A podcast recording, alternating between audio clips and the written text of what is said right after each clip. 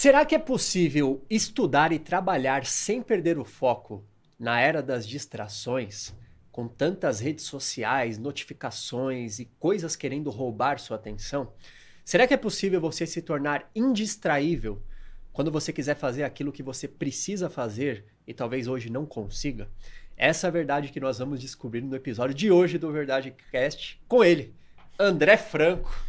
Oi, Elias. Obrigado. Seja bem-vindo mais uma vez ao Verdade Cast. Galera, o André é o cara que, graças a Deus, eu conhecia em 2013. Me ajuda muito desde então. É o meu mentor na parte co comportamental. Então, coisas que eu preciso fazer para crescer profissionalmente, instalar novos hábitos. É, até a gente já fez call sobre distrações, né? Então a já. gente já. Ele é o cara que ajuda pessoas a conquistar ou conseguir é, alcançar grandes desafios, muitas vezes sob pressão, que é uma coisa que cada vez mais quem está trabalhando precisa lidar com situações de pressão e estresse. E ele trabalha com grandes empresários, artistas, tem lutador do UFC, tem, cara, gente que produz grandes coisas. Então, André, quero começar aqui te perguntando: é possível você manter o foco hoje, estudar, trabalhar, talvez por horas, como antigamente as pessoas viravam a noite estudando ou estudavam oito horas por dia. Na era das distrações, isso é possível? Ó, excelente pergunta. E para você que está assistindo, já começa a exercitar, né? Para reduzir as distrações e aumentar seu foco e atenção para esse programa. Acho que já começa o desafio para quem está assistindo agora. É, Elias, é possível. É, não é fácil, né? Tem algumas estratégias que eu tenho certeza que você conhece várias, muitas pessoas talvez que estejam ouvindo, assistindo também conheçam, mas é desafiador, né? Então, assim, ele é desafiador porque é algo consciente. Manter atenção é algo consciente. É, tem até uma máxima em comportamento, se fala muito né, sobre isso, o que de fato a gente controla na vida. Né? A gente não controla o outro, não controla a situação do governo, da economia, a gente influencia, né? no máximo a gente faz, a gente influencia, mas o que a gente controla de fato, ou pelo menos deveria controlar, né, pensando em comportamento humano, é a nossa atenção. Onde eu coloco minha atenção? Onde eu coloco meu foco? E isso é um ato muito consciente, porque inconscientemente, se a gente deixar no nosso piloto automático, né, de forma, enfim, automatizada, é, emocional, eu vou sendo guiado por aquilo que passa, né? Me distrai com qualquer coisa. Já viu assim, eu tenho, tenho um cachorro, um golden em casa. Cara, passou uma borboletinha e sai correndo atrás. Sim. Aí passou, aí passou, ver um coco no chão, sai correndo pegar um coco no chão. Né, para brincar, uma bolinha. Então se distrai o tempo todo. Então brinco que é mais ou menos você ficar distraído como um, um golden. Eu falo um golden, mas pode ser qualquer cachorro, que é um cachorro que se distrai fácil, está sempre querendo brincar. E a gente é muito assim. A gente se distrai muito facilmente com as coisas, porque tem muitas coisas que são interessantes. Né? E a gente sabe disso. Rede social né, é uma grande questão, porque tem pessoas rede social, jogos, tem pessoas ali né, estudando e aplicando estratégias para tirar nossa atenção, roubar nossa atenção, levar nossa atenção né, intencionalmente até eles. Então é uma disputa constante, né, acho que no dia a dia para todos nós. Então é um desafio para todos, sem exceção. Não conheço ninguém que fala, não, me distrai com nada. Não tem isso, porque é uma questão de comportamento. Top demais. E lembrando que nós, esse é um episódio do Verdade Cast, o podcast que busca novas verdades a cada episódio. E nós não somos os donos da verdade, mas nós estamos em busca dela. Todo episódio a gente tem uma missão de trazer uma nova verdade sobre áreas que podem te ajudar a crescer, a se tornar uma pessoa melhor, crescer na sua vida espiritual, profissional, na sua, nos seus relacionamentos. Então, se isso te interessa, já dá o like, se inscreve no canal e faz o que, André? Compartilha principalmente conhecimento. É compartilha. Isso. Compartilha. Porque se você conhece hoje alguém que está desfocado, alguém que é, quer, alguém que tem vontade, mas não consegue fazer as coisas, estudar, passar numa prova, conseguir uma nova oportunidade profissional, essa pessoa precisa do conhecimento que o André vai passar aqui hoje, porque o André é o, é o cara nesse assunto. Então vamos lá, André. É, tem muitos estudos que falam sobre a atenção, né? Que nós recebemos, por exemplo, 11 bilhões ou milhões de bits de informação por segundo e a gente só Auditivo, consegue lidar visual, com, é. com 40. Então, como é que funciona essa linha do, do quanto de informação a gente consegue absorver e como é que o cérebro define o que é mais importante? Então, isso foi uma coisa realmente importante. É por ser importante. Né? Entendi. Né? Existe aquilo que é fundamental. Né? Por exemplo, né? vamos bater na mesa aqui. É, começa a pegar fogo aqui. Né? Você, não, você vai fazer o quê? Você vai ficar lá, nossa, o que será que está acontecendo? Hum, será que foi não sei o quê? É isso que você faz? Não, você sai correndo, depois você reflete. Ou seja, nós somos seres intuitivo, instintivos. Por instinto, a, a prioridade é o quê? Sair daqui. Depois eu reflito como foi, algo racional analítico. Né? E muitas vezes é, a nossa atenção está ligada ou à sobrevivência, ou seja, manter foco naquilo que realmente vai nos manter vivos ali numa situação, estou dando lógico, né, um caso extremo, ou algo que é muito importante para você que se torna uma prioridade. Então acho que a atenção tem uma ligação muito forte que é a prioridade. E quando a gente fala em prioridade, você é um mestre da atenção, você sabe, tem a ver com nossos valores e necessidades do momento. Uhum. É, valores e necessidades que eram importantes para a gente na, quando era criança, na adolescência, é diferente. Da vida adulta, é diferente na velhice, as coisas vão mudando. Então, nossas necessidades e desejos acabam sendo outras. Então, eu acho que nossa atenção está extremamente ligada às nossas prioridades. E nossas prioridades estão ligadas justamente às nossas necessidades, desejos, interesses daquele momento de vida que eu estou vivendo. Né? Aquela tá. história, por exemplo, da atenção, vai. É, vamos falar dos tipos de atenção. Né? Tem a, uma das mais conhecidas, a atenção seletiva. É aquela história que a gente fala, de repente você começa a falar de um determinado carro. É uma coisa que você queira comprar, qualquer coisa que você queira comprar. De repente você sai na rua e começa a ver um monte daquele carro, né? Sim. É, não é que, nossa, olha que mágico, lei da atração. Não, estou atraindo, todos os carros estão passando essa rua porque eu estou pensando, não, eles já estavam lá. Só que você está o quê? Atento àquilo. Quantas vezes a gente não vai querer estudar uma coisa e parece que a gente está numa, sei lá, vendo uma revista, uau, olha só aquilo que eu falei, olha essa conversa, indo por esse caminho. É porque você está atento e está guiando para isso. Aí, falando em atenção em rede social e algoritmo, hoje a gente sabe também que tem essa questão da viés, ou seja, você começar a pesquisar muito sobre o assunto, mas vai, integra, é, vai estar entregando isso daí para você. Sim. Não é milagre, simplesmente o algoritmo trabalhando para te entregar aquilo que você está desejando. Então, nossa atenção tem muito ligado à, à nossa prioridade. E beleza. Só que tem coisas que conscientemente a gente sabe que são importantes para a gente, mas de alguma forma a nossa prioridade é outra. Então, por exemplo, as redes sociais elas usam super estímulos muitas vezes, até questão de vícios né, modernos, questão de, dos filmes da ilusão, que eu, vocês sabem do que eu estou falando.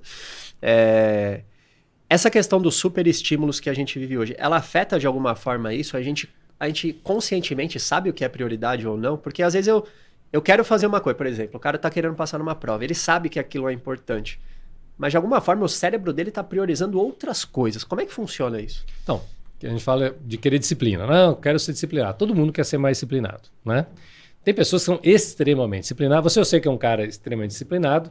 Tem momentos que a gente é. falha, todos nós Sim. temos. Tem gente que quer mais, tem gente que quer menos.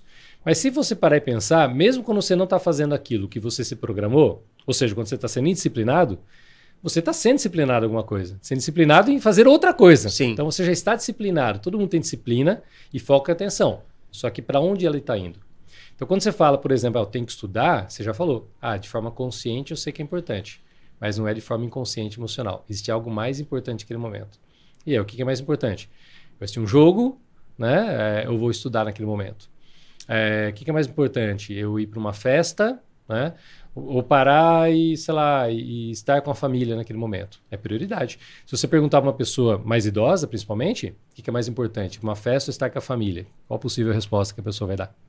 Sim. Família. Família, porque valoriza, conscientemente, sim. Com, é, valoriza demais a família. Né? Aí pergunta normalmente para um jovem. A gente já foi jovem. É, você é um jovem. Eu, sou, sim. eu tô, já estou um pouquinho mais velhinho. Mas, pô, você queria festa, né? Ficar em casa. Vou sair, vou curtir os amigos. Então, é a prioridade do momento. Então, a gente sempre vai estar dividido entre essas prioridades. E não é porque você elegeu intencionalmente, conscientemente alguma coisa, que é aquilo que você vai seguir. Porque as emoções sempre vão dominar suas decisões. E as decisões estão sendo manipuladas, influenciadas, enfim, por algoritmo, por estímulo, que aliás nunca tivemos tanto, né? Sim, e como é. Eu ouvi uma frase uma vez que não lembro qual livro que eu li que falou essa frase, que a, o foco é a matéria-prima da, da criatividade, se eu não me engano. Que o foco e a atenção são matéria-prima da, da criatividade, da produtividade, da, das coisas que nós criamos, né? Existe alguma forma de eu de eu transformar aquilo que eu quero fazer no mais importante pro meu cérebro. Aquilo que eu quero consciente. Beleza, eu quero, eu sei que eu preciso estudar, eu sei que eu preciso produzir, eu sei que eu preciso escrever uma copy pro meu trabalho, eu sei que eu preciso fazer, mas eu não faço. Então, como é que eu ensino o meu cérebro a priori a deixar aquilo que eu preciso fazer conscientemente algo muito importante. Tá, vamos lá. É a pergunta, só pergunta fácil, né? é, mas é realmente desafiador. Mas vamos lá, vou tentar, vou tentar aqui falar meu ponto de vista, novamente. Tá. Né? As verdades são construídas e depende. Muitas vezes a gente está falando coisa aqui que cabe no momento da vida de uma pessoa e não da outra. Né? Tá. Isso vale para mim, para você, para todo mundo que está aqui. Então, basicamente, a gente tem dois eixos de impulso emocional, que está ligado à motivação, obviamente, ao desejo de prioridade. Então, existem aqueles impulsos, né? Pelo prazer da busca, ou seja, estou buscando prazer de alguma coisa que vai me trazer felicidade, alegria, ou seja, prazer, ou estou me afastando daquilo que gera dor. Então, motivação por dor e prazer, falando de maneira simples, né? São dois eixos que nós temos.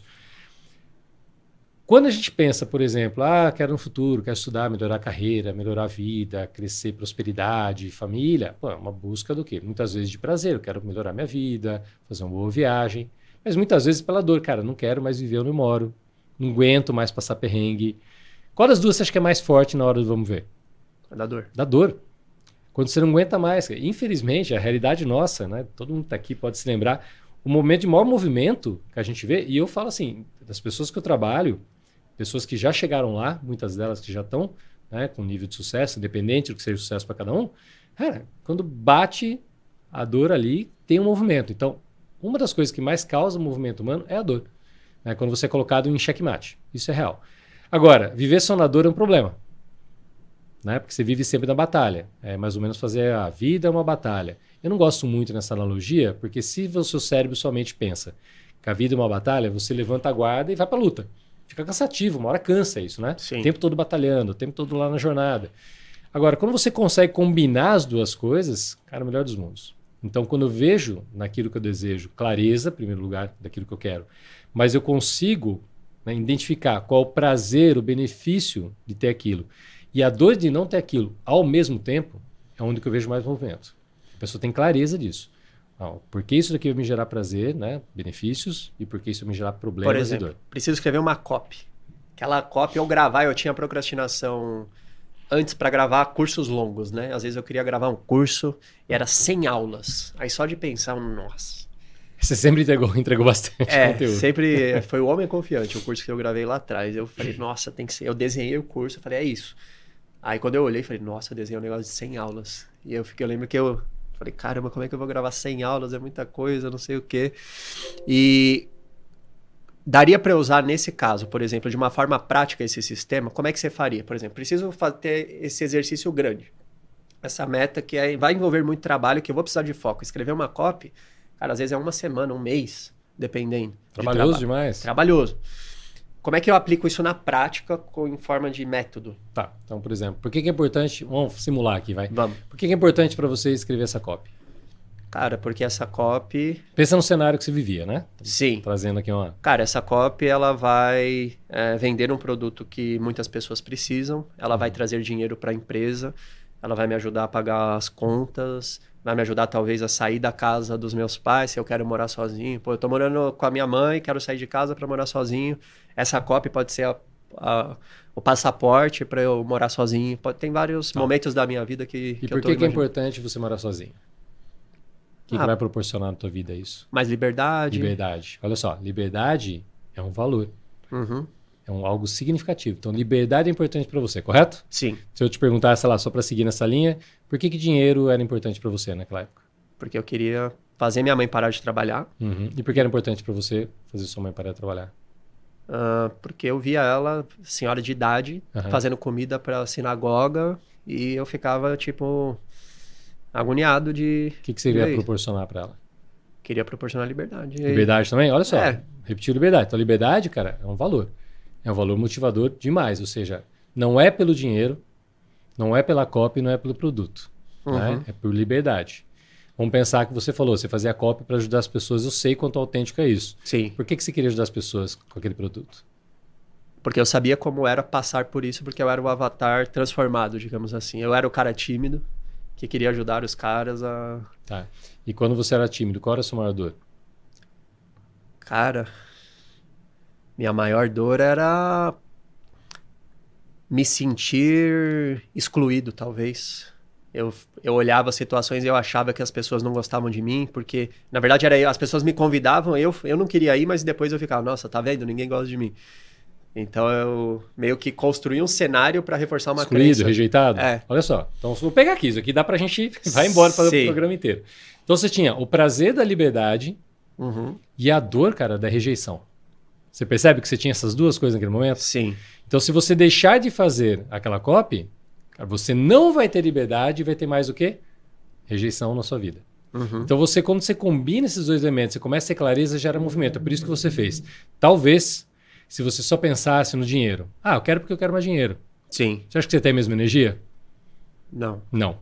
Então, não, cara. Não é o dinheiro, é o que está por trás do dinheiro. O que o dinheiro vai proporcionar na minha vida não é o seu caso ali que veio liberdade. É ver minha mãe trabalhando duro, ralando pra caramba, e que ela já com uma idade, cara, eu preciso ajudar. Então, o que que era pra sua mãe? Sua mãe também. É liberdade, tá? Poder estar com você, né? Quase um merecimento dela. E se você não fizesse nada disso, ficasse só no sonho, tipo ganhar na, na cena, né? Ou ganhar na loteria. Aham. Se você ficasse só nisso, tinha uma coisa que você já estava vencendo. O que, que era? A dor. A rejeição. A rejeição de você, falando de você em si, do teu ego, e a própria dor de ver a sua mãe fazendo aquilo. Então você percebe, geralmente quando a gente olha o movimento das pessoas, tem essas duas coisas associadas. Então uma das coisas que a gente tem né, é sempre avaliar. Quer fazer uma cópia? É se perguntar exatamente, cara, por que, que essa cópia é importante para mim? O que, que isso vai proporcionar na minha vida? E se eu não fizer? O que, é que eu vou continuar obtendo da vida que eu não quero mais? O que, que isso está me custando? A curto, médio e longo prazo. Porque uma coisa é curto prazo. Sabe aquela história da zona de conforto? né? Eu não gosto de chamar muito de zona de conforto, eu gosto de chamar de zona conhecida. Né? Sim. Porque, às vezes, cara, eu, eu não sei o que é zona de conforto, porque a minha vida sempre foi. Eu sempre precisei ralar muito, então eu brinco que eu estou procurando. Eu queria ficar um pouquinho na zona de conforto para usar essa frase. Então, é zona conhecida. Zona conhecida, muitas vezes, é desconfortável, mas é conhecido. Eu gosto de falar, eu sou do interior, no interior a gente fala, tá ruim, mas tá bom. Sim. Tá ruim, mas tá bom. O ser humano Tá ruim? adapta. Tá ruim, mas já sei o que fazer. Tô passando perrengue, tô apertado, tô sem grana, vejo minha mãe trabalhando pra caramba lá, tô me sentindo rejeitado, então, tô me rejeitado, não vou me expor, que é o que você fazia como tímido, né? Pô, minha mãe tá lá, cara, mas tá incomodando, mas tá tudo bem, vou me ajeitando, vou ajudando como eu posso. Tá ruim, mas tá bom. Então, quando você a dor aumenta, né, e você entende os benefícios e o valor que você está sendo atendido, necessidade daquele momento da vida, volta a frisar isso, cara, gera movimento. Aí sim você consegue ter esse movimento. Então, quando você avalia isso e se pergunta, é uma das maiores forças motrizes que você tem. Então, só por prazer eu acho preciso- mais difícil movimentar. Honestamente, só por prazer é aquele impulso emocional, como fosse fogos de artifício, literalmente, de final de ano. Sabe aquela emoção do estourar os fogos? Então, aquele quadro dos sonhos por si só, você acha que não? Não. Não, porque assim, é só pelo prazer, cara. é, eu, honesto, eu sou bem honesto com você. Fica bonito isso em livro, fica bonito isso em frase, mas se você não entender o que você está perdendo, que é a dor, né, de não fazer um movimento, eu, na prática, não só na minha vida, como na vida das pessoas que eu trabalho, eu não vejo é, tanta eficiência. Quando você associa os dois, parece que vem, sabe, uma, uma implosão assim de preciso movimento. E tem gente que só movimenta pela dor. Aliás, é uma coisa que a gente pode observar em comportamento. Então, por exemplo, tem gente que vai comprar um carro, sei lá, ah, vou comprar um primeiro carro, ou sei lá, estou melhorando a minha vida. Tem gente que vai pensar assim: eu quero um carro que não quebre, porque, cara, não quero gastar mais esse carro, só quero que ele me leve até o trabalho, que deixe eu sair com a namorada, com o namorado, mas que não me deixa na mão. Tem gente que vai pensar assim. Tem gente que vai falar assim: não, cara, eu quero um carro da hora, confortável, bonito, nem que seja usado, nem que seja antigo, né? Que a gente fala que é resto de rico, né? Pega Sim. como é que seja antigo, mas eu quero um carro confortável, que né, tem status, tudo. Olha só, ambos são carro, mas o valor que determinou esse impulso, essa motivação são diferentes. Então, por exemplo, qual que é a, a dor de quem quer um carro que não quebre? Cara, é a dor de gastar mais com o carro. Sim. Então ele está fugindo da dor. Por que, que ele quer um carro? Você acha que ele não quer um carro bom e confortável? Ele quer. Mas ele fala, ô, minha realidade é outra, eu não quero ver perrengue. Nossa, eu não quero poder não conseguir pagar o carro. Sim. É, sei lá, quebrar uma peça, furar um pneu e não ter dinheiro para comprar um pneu. Então, uma pessoa, naturalmente, com uma tendência, uma inclinação a tomar decisões mais pela dor. A pessoa que quer o carro mais confortável, mais bonito, nem se importa se é mais velho, ela tem uma busca mais pelo prazer, mais pelo conforto. Então, ela valoriza coisas diferentes da outra pessoa. Então, esse impulso é mais pelo prazer, outro impulso mais pela dor. É, eu tenho certeza, assim, para mim, quando eu fiz essa reflexão uns anos atrás também, eu identifiquei coisas em mim. A gente começa a identificar aqui, talvez você esteja assistindo com a gente, começa a perceber, será que você se motiva mais pela dor ou por prazer? Tá? Numa máxima, na realidade humana, eu vejo muito movimento pela dor.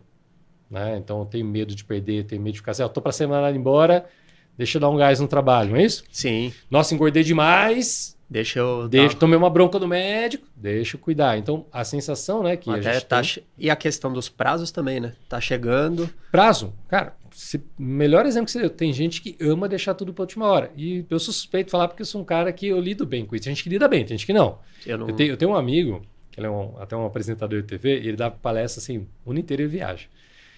E ele fala assim, eu tava conversando com ele sobre isso uma vez, Andrezão, eu adoro essa adrenalina, eu monto minha palestra no avião, indo pro lugar. Eu falei, ei, nossa, eu gosto da minha sensação. Cara, tem gente que é capaz de vomitar. É. De nervoso, saber que ele tá indo para dar uma palestra, tá- falta, sei lá, uma hora, duas horas, e ele não faz ideia do que ele vai falar ainda. Ele ama.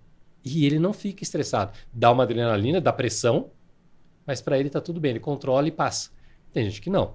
Então tem gente que vai falar assim: meu Deus, eu quero programar a viagem é, do Réveillon que vem desse Réveillon. Não é tem gente que é assim? Sim. Tá acabando uma festa, É. programando o próximo ano. Não, minha mãe. Você eu acabo de almoçar, ela, quando é que você vem de novo aqui? Eu falo, mãe, eu tô aqui agora. Eu estou aqui.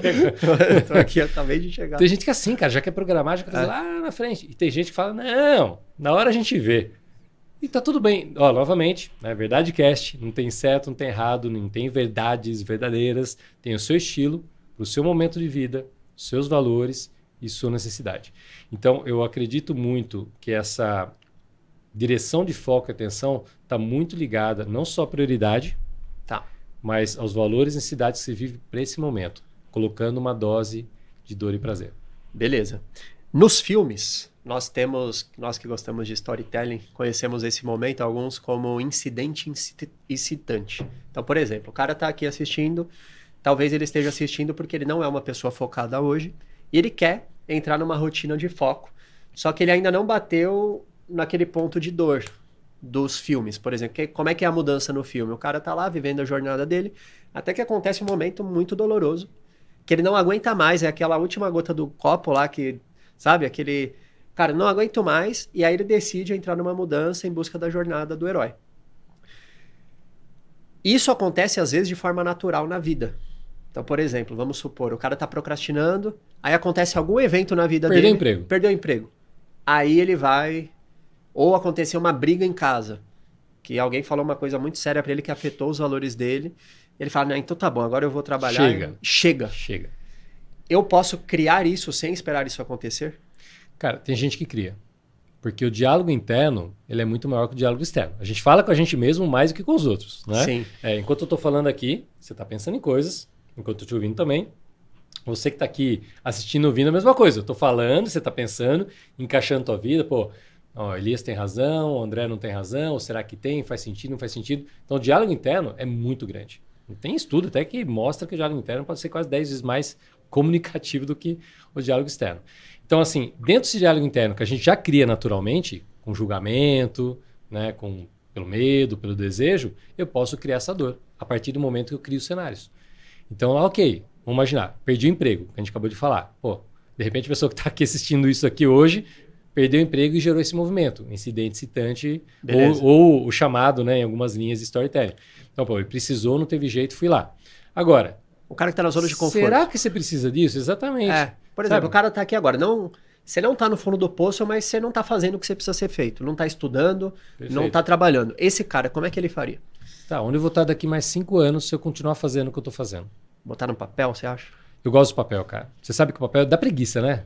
É bem mais fácil pegar um- uma nota do celular, mas o papel traz algo diferente. É um movimento físico, é como se você estivesse trazendo a primeira transformação imaginária para a realidade. Você tá colocando. Sempre foi assim, no passado era assim, né? É tudo que nós temos à nossa volta, para você que está aqui assistindo também, olha para o seu lado. Tudo tem. Se você está sentado, se você está num carro, se está num quarto, numa cadeira, tudo foi pensado por alguém. Primeiro construiu na cabeça e tornou a realidade. Então a gente fala que a escrita é o primeiro toque da realidade. Quer dizer, quando sai do imaginário. Então eu gosto muito de escrever. Então se você pensar assim, hoje, minha vida, fazendo o que eu faço, a rotina que eu tenho, o meu dia a dia, a minha semana, como vai ser meu mês, meu ano, daqui dois anos, três anos, quatro anos. Se eu continuar fazendo, sendo as mesmas coisas, o que, que eu vou obter da vida? Se você estiver feliz com isso, beleza. Mas talvez você queira mudar. E eu falo uma coisa, é interessante, né? Como essa linha que naturalmente acabei caindo com algumas pessoas que, enfim, têm desafios grandes e têm uma linha de sucesso nas suas áreas, é um atleta, bem-sucedido, empresário, dificilmente eles me procuram quando está tudo bem. Nossa, tá tudo tão. Né, tá vivendo êxtase e prazer? Não. Normalmente tem o quê? Opa, tem algo incomodando. Sim. Tem algo incomodando. Porque, por exemplo, para uma pessoa desse nível, quando a pessoa atinge um nível elevado, e ó, sucesso não estou falando de dinheiro, não. O que é sucesso para a pessoa? Sucesso no relacionamento, na saúde. O platô para ela, ou seja, ela, ela, entrar numa linha reta, estagnar, já é um problema. Você sabe disso. Sim. Uma pessoa de perfil de performance, de desempenho, um peak performance, ele não se contenta na estabilidade, porque ele sabe que depois da estabilidade vem a queda. É só uma questão de tempo. Então, a maioria das pessoas me procura quando bate a dor, tem esse movimento, mas eu já vi pessoas que procuram porque percebem a estabilidade. Ela já projeta isso. Cara, se eu não fizer nada no meu negócio, continuar do jeito que está, vou ser engolido. Se eu não me modernizar, se eu não me digitalizar, se eu não fizer uma marca digital, se eu não aprender inteligência artificial, eu vou ficar para trás. Tem gente que consegue ser visionário. E falo visionário, não estou falando de ser um Steve Jobs, um Elon Musk, não. É pensar na tua vida hoje. Daqui seis meses, um ano, dois anos, será que é isso? Né? E o que, que eu preciso me desenvolver para conseguir isso. Né? Porque essa é a questão. Beleza. Então, o primeiro passo de tudo para a pessoa entrar em ação seria ele botar na balança, talvez escrevendo e tal. Beleza. Agora o cara, Andrezão, eu quero, eu entendi que eu preciso mudar, mas na minha rotina eu estou me perdendo nas distrações, eu não estou conseguindo, eu, eu quero fazer, eu pego o livro para estudar, só que daqui a pouco eu estou em Narnia jogando videogame, não sei como eu caí na frente do videogame. Aconteceu. Você é um cara muito de rituais. Você indicaria. Como é que você indicaria a construção de uma rotina de alta performance para alguém que precisa trabalhar ou estudar focado? Tá. É, tem basicamente tá, alguns tipos de atenção. Atenção não é uma coisa só. Tá. Né? Existem alguns tipos de atenção. Basicamente, a gente tem assim quatro tipos mais conhecidos de atenção. Uma é a atenção onde você direciona, então ela é diretiva. Então eu escolho onde eu tenho atenção. Então, beleza, estou olhando para você. Ó. Intencionalmente eu vou ficar olhando para você, não vou mais parar de olhar. Isso é uma intenção. Entendi. É, não consigo normalmente sustentar por muito tempo, mas eu escolho. Eu escolho o meu alvo. Né? Então, a atenção seletiva é isso. Eu seleciono aquilo que eu quero. Vou prestar atenção nisso aqui. Vou prestar atenção nisso daqui agora. Tá. Vou prestar atenção, por exemplo, seja um jogo. Ah, vou, provavelmente os seus olhos vão estar olhando a bola, onde está a bola, não está jogada. Sim. Né? Onde, a bola está, a jogada acontecendo, você está lá. Então você direciona. Outra coisa é uma atenção alternada. Né? Como então, é que é essa? Alternada, eu estou olhando aqui para você, daqui a pouco eu olho para a câmera, daqui a pouco eu olho para o copo, estou vendo um instrumento, por exemplo, é, piloto faz muito isso.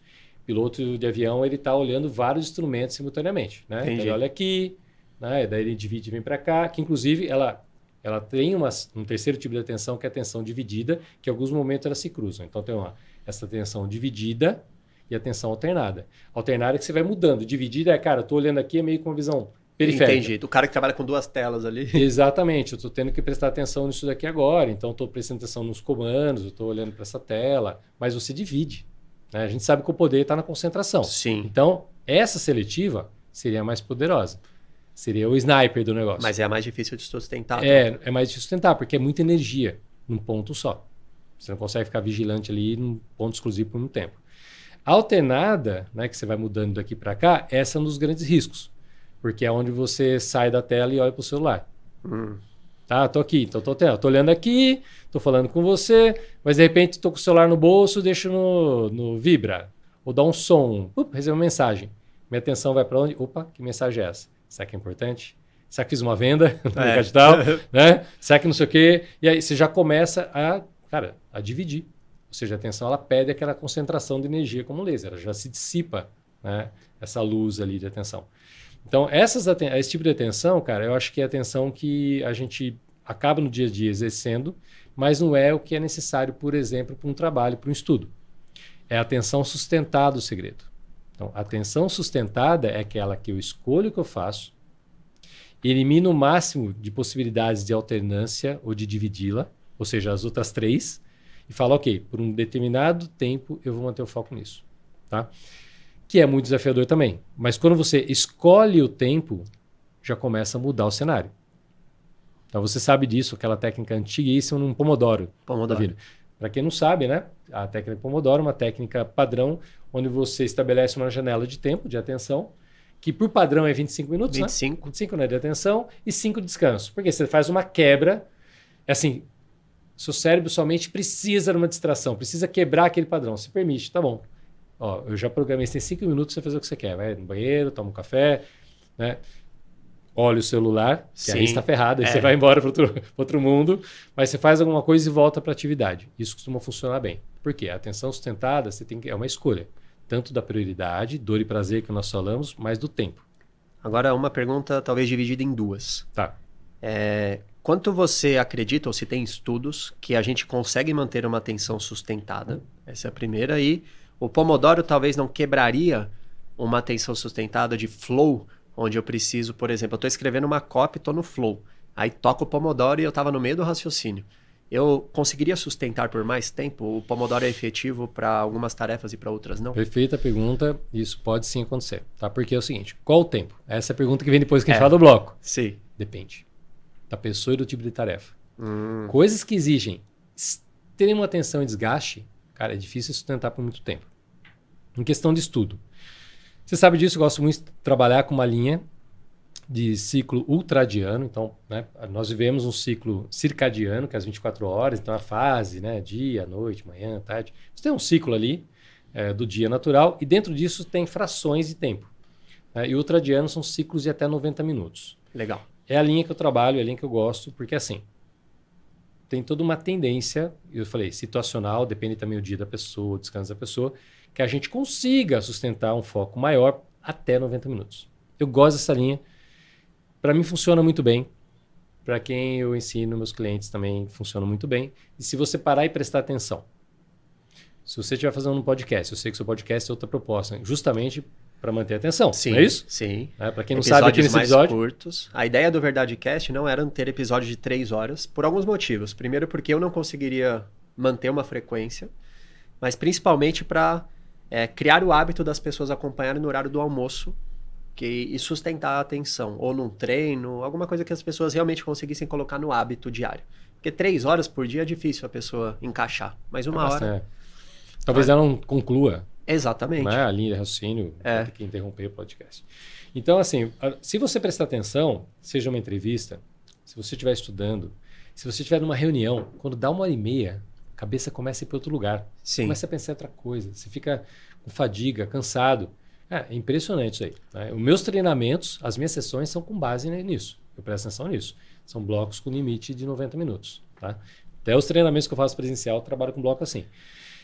E aí, dependendo a situação e o tema da pessoa está trabalhando, ela vai ter que fazer menos tempo. Ah, não dormi direito. Cara, 90 minutos é muita coisa. Sim. Né? Ou senão, olha, é um negócio, uma tomada de decisão muito importante. Só que ela tem que ser rápida. Às vezes eu vou ter 10 minutos. Então, o que, que é ideal? É o seu momento. Identificar como você está e definir esse bloco de tempo. Cara, não. Eu percebo que em meia hora eu mantenho bem. Nossa, eu percebo que até uma hora vai. Cara, eu percebo que dificilmente duas horas você vai conseguir. Tá? É bem desafiador. Coisa. Poucas pessoas conseguem manter a sustentada plena. Não vou mexer em nada, não vou tocar no celular Aham. por duas horas.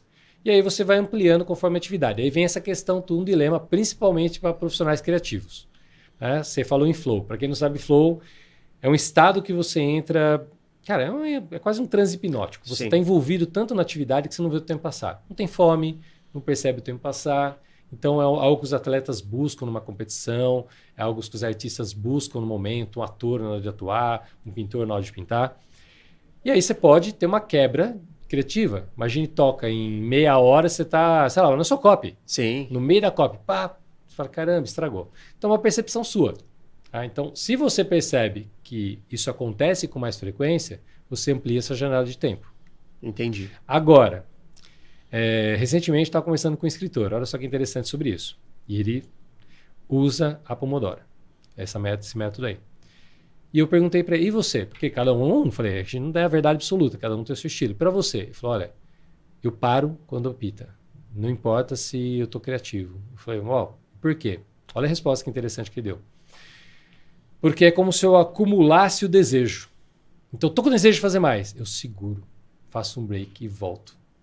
Eu volto com mais energia. Para ele, parar, não importa, é regra assim.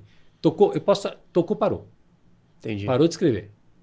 Ele vai. E quando, até, aliás, ele colocou um tempo máximo por dia de ciclo de Pomodoro. E quando bate esse ciclo, e às vezes ele está no flow que ele poderia passar a noite inteira, o dia inteiro escrevendo. Ele anota os insights para o dia seguinte. Ele fala: no dia seguinte eu preciso partir do ponto tal, tal, tal. Ele, deixa, ele fala que ele deixa um presente para o futuro. Para quando ele olhar amanhã e falar: Ó, oh, peraí, já sei o ponto. Funciona para ele. Interessante. Interessante, Interessante, diferente. Funciona para ele. Eu conheço gente que fala: pelo amor de Deus, se você me interromper, ferrou, trava tudo. Tem gente que fala assim: nossa, eu, eu por exemplo, eu, André, eu, André, naturalmente, eu sou mais criativo à noite. Meus maiores projetos, cara, a noite, acho que dá o silêncio da noite, a cabeça começa a trabalhar. Já passei madrugadas fechando projetos. Você sabe o quanto valoriza o sono. Sim. Só que eu, hoje eu me permito esses momentos específicos de ir, porque eu prefiro mandar ver, sabe? Ir até o fim. Então vai do estilo da pessoa. Então você tem que se respeitar e conhecer. Lembrando que a, a atenção sustentada, até uns 90 minutos eu vejo que, que rola, mas é daqui para menos. Talvez se você conseguir mais, escreva para gente aqui, né? No é. comentário, você consegue mais tempo? Ou você consegue menos? Tem até uma linha de foco em atividades de trabalho, ou seja, laboral, a pessoa está trabalhando com coisas de risco, que a atenção dela é menos tempo ainda. Eles falam até em 10 minutos e ela precisa fazer uma pequena pausa. Depende do risco que ela está correndo. Né? Eu não sei, até é, se você parar e pensar, cara, um piloto de avião, um controlador de voo, né? eles usam, um, por exemplo, controladores de voo ali, é, é mais ou menos que nem radar de é, militar. Né? Tem um outro tipo de atenção que não é uma atenção oficial, mas fala atenção vigilante. Seria um quinto tipo de atenção. É quando você sabe, por exemplo, que naquele espaço não pode ter nada diferente. Então você sabe o que é o correto no espaço do radar, aí você vê um pontinho piscando diferente, opa, é um alerta. Então você só presta atenção naquilo que não compõe no espaço. Então você é treinado, pra, é tipo um vigilante mesmo. Puta, passou alguém ali, opa, não era para passar ninguém ali. Entendi. Pode ser um bandido que está passando ali. Então a atenção dele é programada para prestar justamente um direcionamento àquilo que é diferente no contexto. E agora uma pergunta em relação à qualidade das coisas. Porque assim, por exemplo, vamos supor que você consiga focar por 90 minutos para ler um livro para estudar. Até que ponto isso poderia ou não prejudicar a minha memorização? estudar em blocos de 25 minutos ou estudar em blocos de 90. Mesmo que eu consiga focar, será que eu posso ter mais dificuldade de consolidar essa memória do que eu estudei se for em blocos maiores? Tá, vamos lá, vamos pensar. Vamos usar a própria natureza do cérebro aqui. Tá. Uh, vamos pensar em páginas. Então, você deu um exemplo de uma hora, por exemplo, estudar uma, hora, hora e meia. Uma hora e meia. Vamos imaginar o seguinte: quantas páginas leria uma hora e meia? Calculei, não sei. Ah, mais ou menos. Com leitura dinâmica eu sei, mas, mas é. daria para ler 100 páginas. 100 páginas, uma hora e meia. Ok. Será que você memoriza mais 100 páginas, uma hora e meia, do que, sei lá, um, vamos pegar meia hora do 25 Como? minutos do Pomodoro? Vai dar o quê? Põe 30 páginas, mais ou menos um Pode texto, ser. mais ou menos, né? Pela conta que você está fazendo? Pode ser. 30 e poucas páginas? 30. Então, você lê 30 páginas em, em 25 minutos ou 100 páginas, uma hora e meia. O que, que memoriza mais? Você, que é o seu objetivo ler por uma hora e meia interruptamente, ou ler 25 minutos, 30 páginas e reler essas 30 páginas novamente no próximo bloco. Ler duas vezes. Sim. Se você pensar em cérebro, a repetição tem mais a ver com a memorização. Sim. Não é isso? Sim. Né? Então, aí vem a questão. São objetivos diferentes. São objetivos diferentes. Será que eu quero memorizar? O que, que memoriza mais? Será que eu leio uma hora e meia? Ou será que eu estudar essa, vamos por meia hora, falar 25 minutos, ou estudar essa meia hora e aplicar no mesmo dia? Imagine você no teu curso né? A academia da, da escola, da, escola da atenção. atenção. Você está na escola da atenção do Elias, você está aprendendo a, enfim, fazer as campanhas, fazer, um fazer Reels, copy, fazer um, um Reels. de pessoas. Isso, está lá. Acabou de assistir teu vídeo. Teu vídeo mais ou menos, sabe, uma aula tua. Quanto tempo vai dar uma aula? Depende da aula, é. mas a maioria 10, 15 minutos. São aulas curtas. Algumas tem 40 porque é uma coisa mais. Mas são poucas ah, aulas. Então eu vou devolver a pergunta para você. o que, que, você acha que, que, que, vale mais a questão de aprendizado ali? O cara falar, não, beleza, vou detonar 10 vídeos do, do Elias, vou estudar 100 minutos aqui, né, du duas horas de vídeo, ou vou pegar aqueles 10 minutos daqui a pouco vou aplicar. Aplicar. Aplicar. Então esse é o objetivo. Então quando você pensa no objetivo final, o que, que é mais importante? Não, quero bater o recorde, vou fazer o curso de Elias, pô, eu sei que é conteúdo pra caramba. É. Vou bater o recorde lá, fazer um monte de coisa e tal. Ou não, eu vou pegar aquilo que acabei de fazer e vou aplicar. E mais, tá?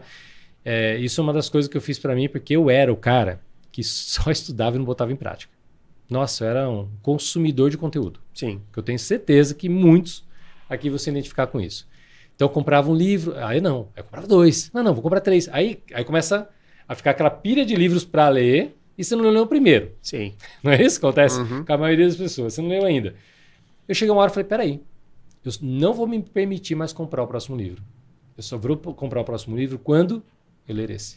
Eu comecei a botar regra. Cara, e. Nossa, que livro novo. Nossa, eu vi um review daquele livro. Você quer... Não? Você acabou aquele? Aí é ruim. Você vai acabar aquele livro, você vai terminar de ler. Aí você pega outro. E eu comecei a transferir isso para uns cursos também. Vou Quantas um horas curso. você tinha de curso, André, que você me falou uma Cara, vez? você me desafiou uma vez, lembra? Eu falei, só umas horas que você tem, porque o André fez muito curso, né? Nossa, muito, assim, eu calculei os presenciais, né, porque eu tinha, é, você tem um negócio chamado currículo Lattes, né, que você lança oficialmente é, os cursos, graduação, pós-graduação, cursos extras curriculares, especialização, puta, cara, quantas mil horas deu aquele trem lá, que Era eu falei, milhares de horas. era milhares de horas que eu chamei de, de bunda da cadeira, né, porque É. era presencial, fora os, os digitais online que eu nem contabilizava, livro, nada, então, era muito, muitas horas de bunda na cadeira. Só que o que acontece se você não tomar cuidado? Você estuda e não aplica Sim. né? Então eu comecei a fazer isso com curso também. Não, cara, eu não quero matar o curso de 10 minutos, 10 aulas. Eu quero fazer 10 minutos e vou aplicar isso. Eu não me permito assistir a próxima aula enquanto não fazer aquela. É doloroso. Vocês- quem está ouvindo aqui, assistindo, vai achar legal, mas você vai ver que não é que tá fácil. assistindo tá mas assistindo. não é fácil fazer. É. Porque você vai achar sempre uma desculpa para esperar o próximo. O próximo livro, o próximo curso, o próximo vídeo. Não, não, mas não estou bem. Aí é mais uma questão de autoconfiança, autoeficácia na sua capacidade, né? crença na sua própria capacidade, do que instrução. Sim. Porque tem, tem aula sua que em 10 minutos o cara sair já fazendo, já não tem o resultado? Com É certeza. isso, é só ele aplicar. Então, quando falo de aprendizado, muito mais do que o tempo, é o que você vai fazer com aquilo. Porque conhecimento e informação está disponível. Nunca na história humana teve tudo tão disponível como tem hoje. Agora, a sabedoria está em colocar esse conhecimento em prática. Ah, eu conheço sobre assunto. Eu sei sobre assunto. Você faz? Não. Ah, eu sei fazer campanha, mas você faz? Não. Ah, eu sei fazer Reels, você faz? Não. Ah, eu sei que tem que comer emagrecer, mas você come? Não. Não é? Sim. Todo mundo sabe o que tem que fazer para melhorar o shape, ficar mais forte. O emagrecer. básico todo mundo sabe. Quem faz? É. Então, acho que para mim o segredo do aprendizado está na aplicação prática daquilo que você estudou. E quanto menor esse tempo entre estudar e aplicar, melhor. Não, até na questão do, dos Reels, porque eu já produzo conteúdo no YouTube há alguns anos, né? E aí, quando eu comecei a montar o método Atenção Digital, eu trabalhei muito com o Renato Silveira, que é gago, tinha 800 seguidores. 800, não 800 mil, 800 seguidores. Hoje ele tá com 4,7 milhões de seguidores só no Instagram.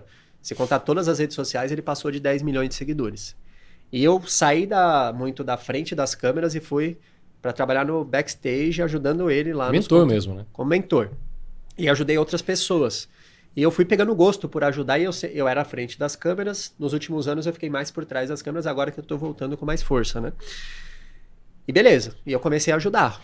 Tal. Quando eu voltei a gravar, eu percebi que, tipo, eu tinha o método, já estava muito validado, milhões de pessoas alcançadas, mas quando eu voltei a gravar, parece que eu, eu lapidei muito mais o método. Porque eu fui começando só de eu fazer, agora eu vou fazendo os meus, né? eu fui analisando coisas que eu não. Caramba, essa métrica aqui, então eu já sei. Quando acontece isso, vai viralizar por causa disso, disso, disso. Hoje eu posto um vídeo em 15 minutos, eu sei se ele vai alcançar um milhão de pessoas Pelo comportamento inicial do pelo post. comportamento inicial. E aí eu vou pegando. Putz, quando eu falo isso, dá, dá melhor do que quando eu falo isso. Então, nada vai superar a nível de experiência você fazer. Exatamente. Mesmo como mentor, você pode até ajudar alguém a fazer e acompanhar bem de perto, mas quando você faz, é um outro nível de. É, eu, eu tenho um- uma crença, uma convicção que me guia nisso. Eu falo o seguinte, que a mais simples prática supera a mais complexa teoria.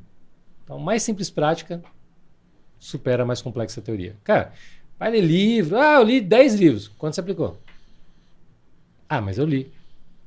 O que o conhecimento, a informação te transforma? Sim. Nada, o que transforma é a prática. Sim. Você saber só Vamos falar aqui um monte de coisa. Você sabe o que tem que fazer e não faz. Então, não é o conhecimento que transforma. É a prática que transforma. Falando nisso, então, prática. Vamos lá. Quero montar uma rotina, André. Me ajuda a montar, eu sou seu cliente. André, te contratei agora porque eu quero escrever minha próxima copy, lançar ela e eu preciso da sua ajuda porque eu não estou conseguindo. Você me ajudaria a desenhar uma rotina para isso? Como é que você me ajudaria? Eu ajudaria, mas então, eu começaria primeiro por você. Olha só, eu não começaria pela escrita em si nem pela copy. Tá. É entender o cenário que você está vivendo. Beleza, te joguei a missão, como é que você... Cara, a primeira coisa é entender, porque lembra que eu falei do conhecimento? Né? Eu gosto de falar o seguinte, se conhecimento, muita gente fala que conhecimento é poder. E é, não é? Conhecimento é poder. Mas o autoconhecimento é um superpoder. Se conhecimento é poder, o autoconhecimento é um superpoder. Então, eu começaria por isso. Quem é você no cenário hoje? Quem é você nesse momento? De vida. Uhum. Porque, por exemplo, o Elias que eu estou conversando aqui hoje, pô, é muito diferente do Elias de 2013, 2013. quando você conheceu. Sim. É, o teu input, os teus valores, muita coisa mudou. Né? Você cresceu e desenvolveu de uma maneira incrível. Os valores já eram incríveis lá, até por isso que a gente conectou. Sim. Sempre foi um cara do bem, honesto, íntegro, coerente. Só que os meios para viver esses valores mudou. Sim. Né? Você sabe, depois que inclusive estamos aqui no vídeo, né? aqui exatamente na verdade cash, fazendo né? É, esse momento agora. Então, assim, primeiro identificar isso aí. O que, que é bom para você? O que é importante para você na sua vida hoje? O que, que você valoriza? Volto a falar o que eu falei agora há pouco de atenção e prioridade. Quais são suas necessidades hoje na tua vida? O que, que é importante para você? O que, que é importante se obter e o que, que é importante você se afastar? Primeira coisa. Depois eu gostaria de entender, né, eu te perguntaria, o que, que te afasta no dia a dia e o que te aproxima de fazer o que você quer. Por exemplo, eu te perguntaria, o que, que te, te aproxima que faz com que você escreva a cópia? O que, que você faz no seu dia que quando você faz parece que facilita tudo?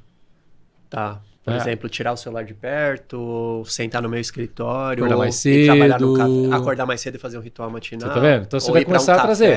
Aí eu perguntar para você o que, que te afasta de escrever essa cópia. Pode ser entrar no celular de manhã, é, dormir mal. Então você ah. tem um comportamento, cara, que assim, sempre isso é. Isso aí é, um, é uma maneira que a gente tem de estar tá monitorando o nosso comportamento. Qualquer objetivo que você tenha. O que, que eu faço que me aproxima e o que, que eu faço que me afasta. Em coisas práticas. Em coisas práticas. E tempo real. Situação. Por exemplo, você quer ver? Vamos fazer eu e você agora aqui, vamos entrar nessa. Tá. Exatamente esse momento aqui, no Verdade Cash. Eu fazendo isso aqui agora, me aproxima ou me afasta de chegar onde eu quero chegar? Me aproxima. Compartilhar com as pessoas, servir, viver meu valor, né? poder entregar isso daqui que eu tenho paixão, me aproxima. E para você? Me aproxima completamente, Também. é a minha missão. Agora a gente sai daqui, não, vamos falar, vamos sentar ali agora no intervalo, tem uma sala aqui para fora, vamos sentar bater papo, ah, vamos falar a sala dos outros, vamos, ah, sei lá, se um jornal, vamos... Cara, jogar um videogame ali. Jogar um videogame ali, né, vamos beber uma, sei lá, né, nada contra, que fala, ah, vamos beber, fazer, vai te afastar ou vai te aproximar? É isso. Então você faz é, um exercício de coerência constante em tempo real. Isso aqui, uma vez eu é, dei uma entrevista, sempre fiz muita entrevista para revista de carreira. Né? Então, você CA, carreira, exame, negócios. E uma vez eles estavam querendo falar sobre ética e etiqueta profissional, né? O que, que se pode conversar num happy hour e o que não se pode conversar no happy Caraca, hour. e a jornalista veio com uma dessa para mim. E aí, o que, que pode falar no happy hour? Não, faz justamente essa auditoria em tempo real, faz essa pergunta. Isso aqui que eu vou fazer agora, me afasta ou me aproxima de onde eu quero chegar? Pronto. Existe, eu, justo, eu falei para ela, não existe uma verdade única. A verdade no momento.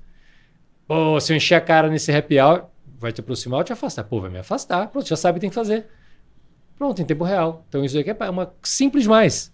Ah, monitora isso, a cada atividade. Pô, eu vou pro videogame. Tá bom, te aproximando afastar. Não significa que você não vai ter que fazer. Eu nunca mais vou fazer. Mas será que é a hora de estar tá fazendo? Sim.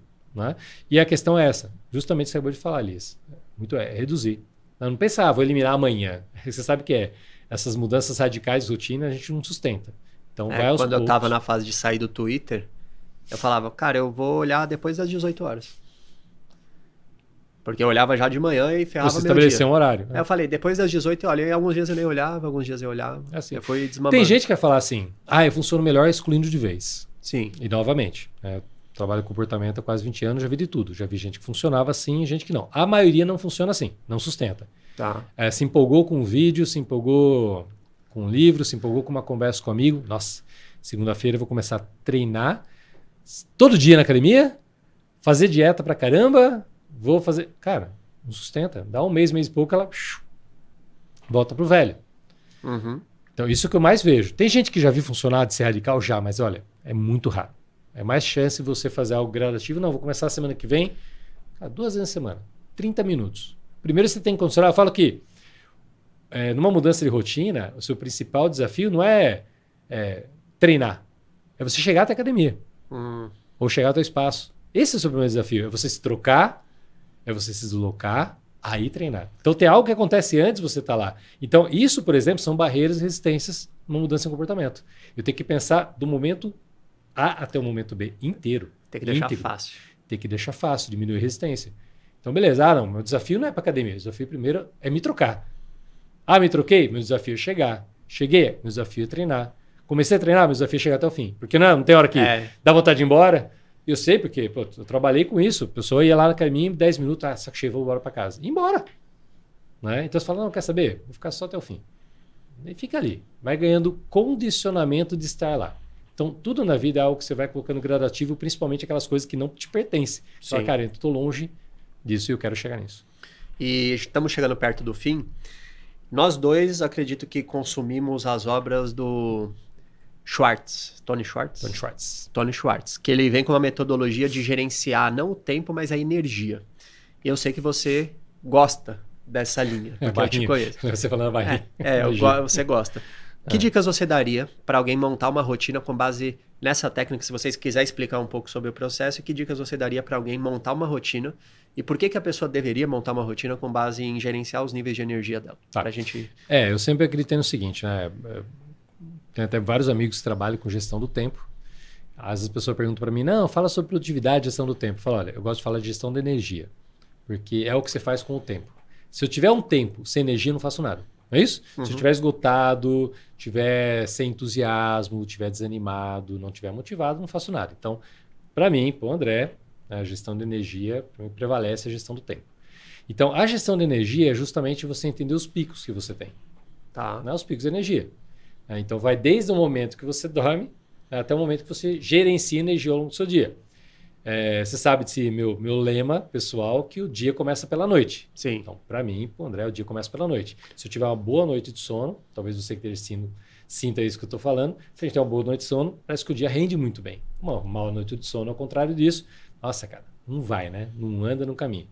Então, gerenciar o sono, acordei de manhã, saber que eu estou com a carga aqui no celular. Tá carregado, eu vou usar, mas daqui a pouco eu tenho que talvez colocar um pouco na tomada. Sim. Né? Principalmente se a bateria já não tá, na, é, já, já, não tá, tá boa, já, já tá, tá viciada, dando ciclos ali. É. E a gente assim, eu tô com um cansaço acumulado. Então, quando você pensa em bloco de tempo, como a gente falou, lembrando dos 90 minutos, você pode criar o que eu chamo de picos de desempenho. Então, tem uma, uma coisa que a gente vê muito em vídeo, né? Vamos é, viver em alta performance. Vamos, não, ninguém na fisiologia humana, você não vive em alta performance. Você não vai no seu 100% no seu auge e sustenta aquilo o dia inteiro. Não tem como, você não consegue fazer isso. Nem foco, nem atenção, não dá. Então o que você tem? São picos. Então você escolhe intencionalmente vida, a vida intencional, onde você escolhe aquilo onde você vai estar com o máximo de energia. Por exemplo, eu, eu dou palestras, né, do treinamento, faço atendimento. Na minha palestra é um momento de pico de energia. Então é o meu desafio, marco minha agenda com o meu desafio. Antes disso, eu me programo para estabelecer um ritual para aumentar a minha energia para chegar no meu máximo, para ativar mesmo o meu auge de desempenho, ativar a minha parte mental, física, emocional para aquele desafio que eu tenho. Acabou isso, eu já vou para uma zona de recuperação. Eu preciso recuperar. Muita gente não faz isso, né? E é onde já pula para outro já pula para o desafio. É, eu peguei uma executiva, uma diretora de uma, de uma empresa multinacional, e ela veio também. Ah, eu preciso ter mais performance, tudo. E a hora que ela comentou a agenda dela, eu falei: olha, eu acredito que nem eu estou contando aqui para vocês, no pico de desempenho. Então, você teria que fazer um espaçamento maior das suas reuniões. Você vai fazer reunião o dia inteiro lá. É isso que eu ia te perguntar. Na lista de tarefas, às vezes a pessoa quer montar, ela põe muita coisa. Não, não faça isso. Não tem, é melhor isso. fazer menos coisas e botar um espaço. É como se fosse obrigação o tempo de recarregar. E intensidade. Naquilo, na hora de ser intenso, tem que ser intenso. Então, na hora de concentrar, escrever, eu vou escrever, eu vou estar no meu máximo. Porque senão você não tem qualidade. E quais seriam as formas de recarregar a bateria. Então, Práticas. Vou voltar a esse exemplo para você entender na prática. A hora tá. que eu falei isso para ela, que você vai ter que se passar, ela falou: de jeito nenhum. Eu não vou conseguir, cara. É uma executiva jovem, assim, foguete. Máquina. Máquina. Não vou conseguir isso, não tem jeito, André. Sai de uma, já vou para outra reunião, toda minha sala já chega gente, sai gente, uma fila. Mas você veio aqui para quê mesmo? Falei, você está gastando dinheiro, então pega esse dinheiro e vai embora, porque é, você veio aqui para algo diferente. Eu estou propondo algo diferente. Se você não for experimentar, não tem por que a gente trabalhar. Não, nossa, é verdade. Nossa, me senti até boba aqui agora. Não, de fato, beleza. Eu vou fazer. Falei, faz uma semana. Faz uma semana. Testa, como tudo na vida, né? Testa, que nem comida. Ah, não gosto, experimenta.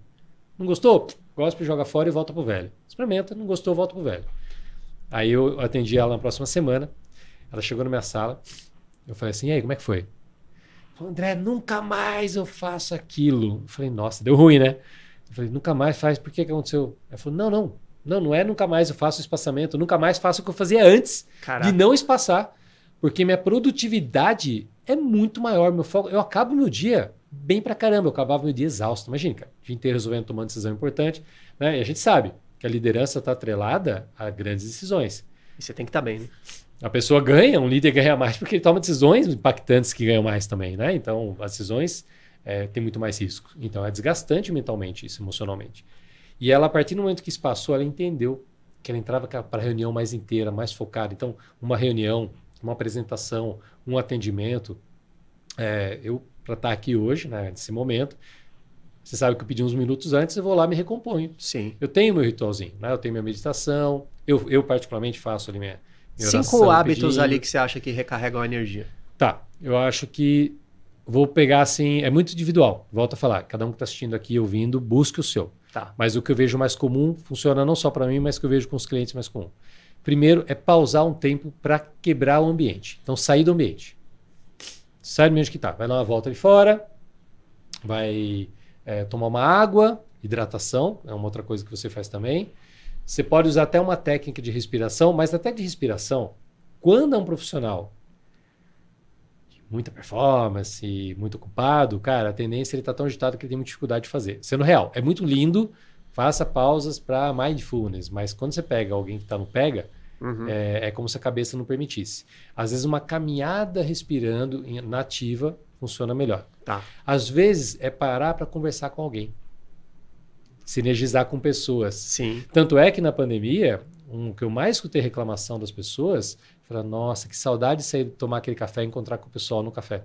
Era cinco minutos para ir lá e dar um oi, caminhar um pouquinho.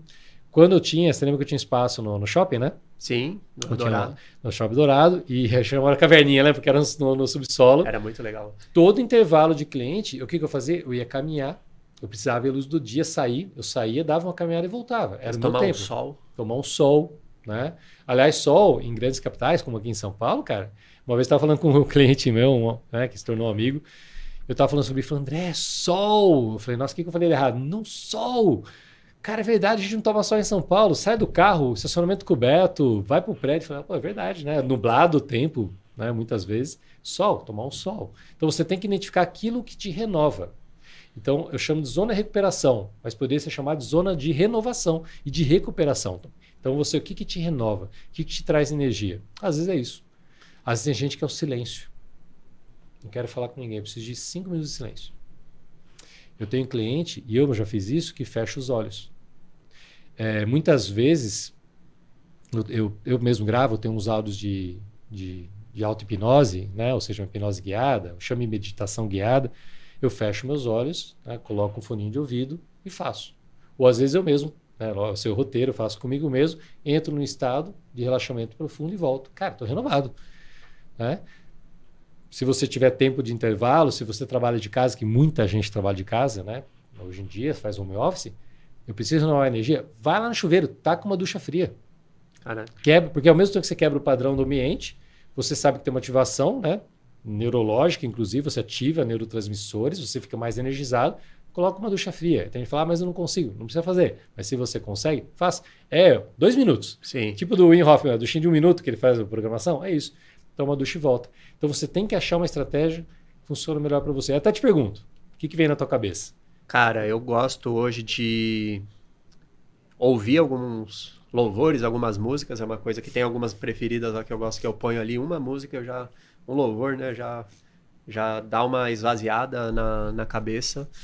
Eu gosto de beber água, caminhar. Eu penso muito caminhando, então eu levanto, dou uma caminhada. Ah, que mais? Fechar o olho não, mas é o Djokovic fecha o olho. Se você for ver ele em grandes jogos assim de tênis, final de campeonato, ele senta lá no intervalo, que é dois games lá em alta performance, aí tem um tempinho de descanso. Aí ele... Então, diminui o estímulo, porque o estímulo lá. visual, auditivo, É. lembra que a gente falou? São milhares de gigabytes de informações. Ele Ele, tá lá com o diminui. olho fechado, principalmente em um momento muito decisivo assim de jogo, ele tá com e respirando. Você vê ele parado assim, sem muito movimento. Tipo, no meio dos jogos. Eu geralmente faço isso. Água é uma coisa que eu faço muito, paro para beber água, caminhada. Essa questão do, do, do louvor. Então, louvor. É. E quando o intervalo for maior, e não lembra, estou falando de intervalo entre tarefas. Sim. Mas se você tem um tempo maior, cara, uma atividade física energiza demais. Lógico, não fazer, sei lá, vou lá fazer um crossfit ao extremo até cair. Não, não é Não, o isso. canal é o podcast é contra. o É contra. É. Tá, então por isso não faça que você vai cair. Faça a musculação que é, melhor. Então vou fazer até desmaiar. Não, não. Você vai fazer atividade física. Sempre, até porque, enfim, se dispara ali neurotransmissores, né? Então, serotonina, adrenalina. Então você sai bem energeticamente. Você renova energia treinando. E é até contraintuitivo, né? Porque você está gastando energia no treino, mas você renova energia. Top. Às vezes você precisa se alimentar, mas não é comer porcaria, comer chocolate. Algo energético. Então, comer Legal. uma fruta, né? a própria água que hidrata. Energético não é o energético, não, né? Só pra avisar Não. que o pessoal eles, eles botam o regulamento embaixo do braço. O André Não, falou energético lá Não, e pega um Red Bull. O alimento, a fruta que te traz energia. Sei lá, É. pega uma fruta boa lá, Eu salada de fruta, traz energia para você. Vai pro Top teu demais. cenário, vai pra tua vida, encontre a tua forma. Você vê, você deu aqui louvor, tudo. Eu, para mim, é uma caminhada. Inclusive, Ah, é, só para dar essa, é, talvez um- uma sugestão, ah, durante muito tempo, né, eu fiz reuniões andando, cara, caminhando. caraca. É, eu lembro o pessoal, mas você é doido. Pessoal, e, e é engraçado, co- começou isso com um amigo. O amigo veio me visitar, morava no interior de São Paulo na época. André, quantos anos que não veio? Eu, eu vou, vou te ver aí. Falei, tá bom, vamos fazer uma caminhada. Como caminhar? Lá tem, lá no interior, né, tem uma, uma rua lá, muito, um lugar muito gostoso para caminhar, arborizado. Cara, minha visita chegava, eu levava a caminhar. Mas você leva visita, o pessoal leva tomar cerveja, tomar café, você leva caminhar. A gente conversa. E, cara, todo mundo adorava. Eu fazia isso com amigo. Eu falei, hum, eu penso melhor e vejo que as pessoas Sabe falam quem faz mais. muito isso? É. O Renatão. O Renato, Eu ele fiz sempre ele. chama pra dar uma. Eu fiz, já Sempre. fiz. Eu fiz uma. Vamos fiz- dar uma caminhada. Ele chama Ali né? no, no Você foi condomínio, no condomínio. ou na cidade. Antes era em São Sebastião do Paraíso lá. Não, irmão, vamos caminhar. E a gente conversava. A gente foi lá, foi lá no arborizado lá. É, É. na mata lá. Isso. Eu, e eu comecei a fazer isso com o cliente. Vamos fazer mais não, caminhando? Hã? Caminhando, você quer ficar sentado? Não precisa, não vai ter que. Neste momento é uma conversa. Depois chega a gente anota. Meia horinha. Aí a gente volta pra sala. Cara, fazia. Saía. Da hora. quebrava o estímulo. Às vezes subia até num café, no caso lá do próprio shopping, subia no café e voltava e continuava a sessão lá. Às vezes era só caminhar.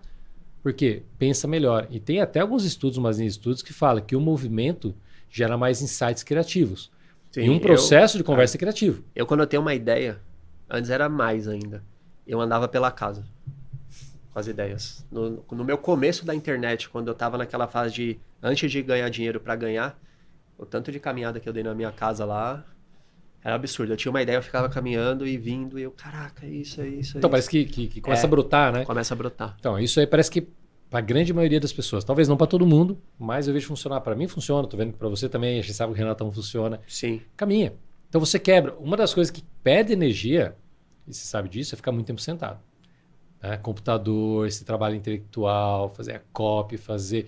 E muita gente que trabalha digital, quebra esse padrão, sai cinco minutos e volte. Aí você já cria naturalmente esse campo de pico de energia. Então você Animal. trabalha com desempenho em pico, que quando você chegar no final do dia, você vai perceber que você rendeu mais, com mais qualidade e mais intensidade. Então, pra resumir, o cara definiu o porquê que ele tem que fazer, qual que é a dor e o prazer, e Prazer combinar está os associado dois. àquilo. reduzir as distrações e criar uma rotina com base em picos de performance. Isso. Seria- E diminuir a resistência né, da, daquilo que ela quer. Então, diminuir todas as distrações na questão de resistência. O que, que pode aparecer e me tirar. Lembra que se isso me aproxima ou me afasta. Legal. né? Então, faço o tempo todo essa pergunta. Neste momento, agora, até você que está aqui assistindo agora, nesse momento, assistir esse podcast aqui, né? Verdade Cast. Está te aproximando ou te afastando? Te aproximando, dá o like. Com certeza está aproximando. Dá Aproveita o like aí. e compartilha Não- também não essa mete esse informação. louco, não. Ou comenta aí. Comenta aí, tá me aproximando. André, você é um cara que, desde 2013, eu fico falando, cara, você tem que ir pra internet, porque quando você me contava essas coisas só pra mim na sala, eu fa- eu falava, todo mundo tem que saber disso que você tá me ensinando. E eu sei que você é um cara do presencial, é um cara que gosta de, de agregar, mas eu, eu sempre falar para você. Analógico. É, você é um cara que você atende pessoa. O André, pra, cara, o André atende é, cara que foi, não sei se foi o melhor do mundo ou o segundo melhor do mundo no futsal, lutador de UFC, artistas, caras grandes assim. O André não cita muito, mas são caras tipo que você conhece, que ele atende. E eu sempre falei para você, cara, você tem que alcançar mais pessoas. Tem alguma coisa que você está planejando aí para alguma turma, para o pessoal passar por você com treinamento, para crescer profissionalmente? Tem alguma coisa que você está planejando? Cara, sim, mas me lembrei de uma coisa que falando isso aqui já fala sobre treinamento. É, o Elias ia na minha sala e ficava doido. Ele levava a câmerazinha branca, famosa. É, ficou famosa aquela câmera. Ficou famosa. Ficou famosa, cara. Eu tô com uma nova, mas não tá aqui. É, mas, mas não adianta. A outra é, é, a outra é, é raiz, não tem jeito. É. Ele chegava com aquela câmerazinha. André, vamos fazer um vídeo, você tem que falar. Desliga a câmera, vamos lá, vamos prestar atenção. No final, falar. No final a gente faz. Aí a pessoa sai com a cabeça meio assim, embora e não fazia. Então, geralmente, você vai, né? Você trabalha com personalidade, youtuber, algo assim, chega, não, deixa eu filmar, não. Desliga seu tempo. Sim. Modo avião, celular desligado, baixa aí. Então eu não gostava, o Elias foi o cara que mais incentivou. Um dia ele me pegou de jeito que fez. Foi o meu primeiro vídeo, cara. Ah, é? Foi que ele dá aquela... do sono, será? Do sono. Porque você, ele fez a câmera e falou: você vai no final? Não vou esquecer. Então, sou muito grato, né, ao Elias também por me ajudar também a compartilhar a mensagem. Obrigado, Elias. Que isso, tamo Mas, obrigado, cara. Mensagens boas têm que ser compartilhadas. É, mas vamos lá. É... Qual a pergunta? Não? Se você está planejando, tá planejando criar algum, é. algum treinamento, alguma coisa que as pessoas possam estar tá mais perto de você. Tá. Olha, eu tô sim, né? Você sabe, meu foco é muito na empresa, corporativo, do palestra, treinamento, é um processo mais diferente, PJ ali, mas tem esse movimento muito grande de pessoas pedindo na físico. Fiz alguns, né? E faz muito tempo que eu não faço, mas né, eu estou aqui montando uma turma para fazer uma imersão presencial ou seja, um final de semana presencial, grupo pequeno. Você sabe que eu tenho essa questão de tete a tete, eu gosto de tocar, saber o nome, entender o cenário. É, e uma mentoria online, né, com dinâmica, é o mesmo padrão que eu uso nas empresas, que inclusive tenho feito na empresa esse modelo, por cerca de oito semanas que eu vou estar também orientando Legal. junto, eu, ao vivo, tempo real, uma mentoria. Eu mesmo. Não sei se está planejado ou não, mas eu vou deixar o link, nem que seja de uma lista de espera aqui do André. Você me passa depois. Super. Vai ter um link aqui na descrição. E você também está convidado estar junto. Tamo junto. Tamo junto. Então, André, mais uma vez, obrigado, obrigado por compartilhar tanto conhecimento prático e tanta coisa que o André aplica na prática. Não são coisas de livro que ele leu. E não que não, não seja bom você consumir conteúdo, todos nós adoramos ler. Eu também. Mas o André, ele é um cara que está todo dia ajudando pessoas na prática com essas situações. Muito obrigado, André. Elias. E. Obrigadão, cara. Até a próxima. No próximo episódio estaremos em busca de uma nova verdade. Então já se inscreve, compartilha esse vídeo com quem você acredita que poderia se beneficiar, com quem poderia se tornar uma pessoa mais produtiva. E a gente se vê no próximo Verdade Cast.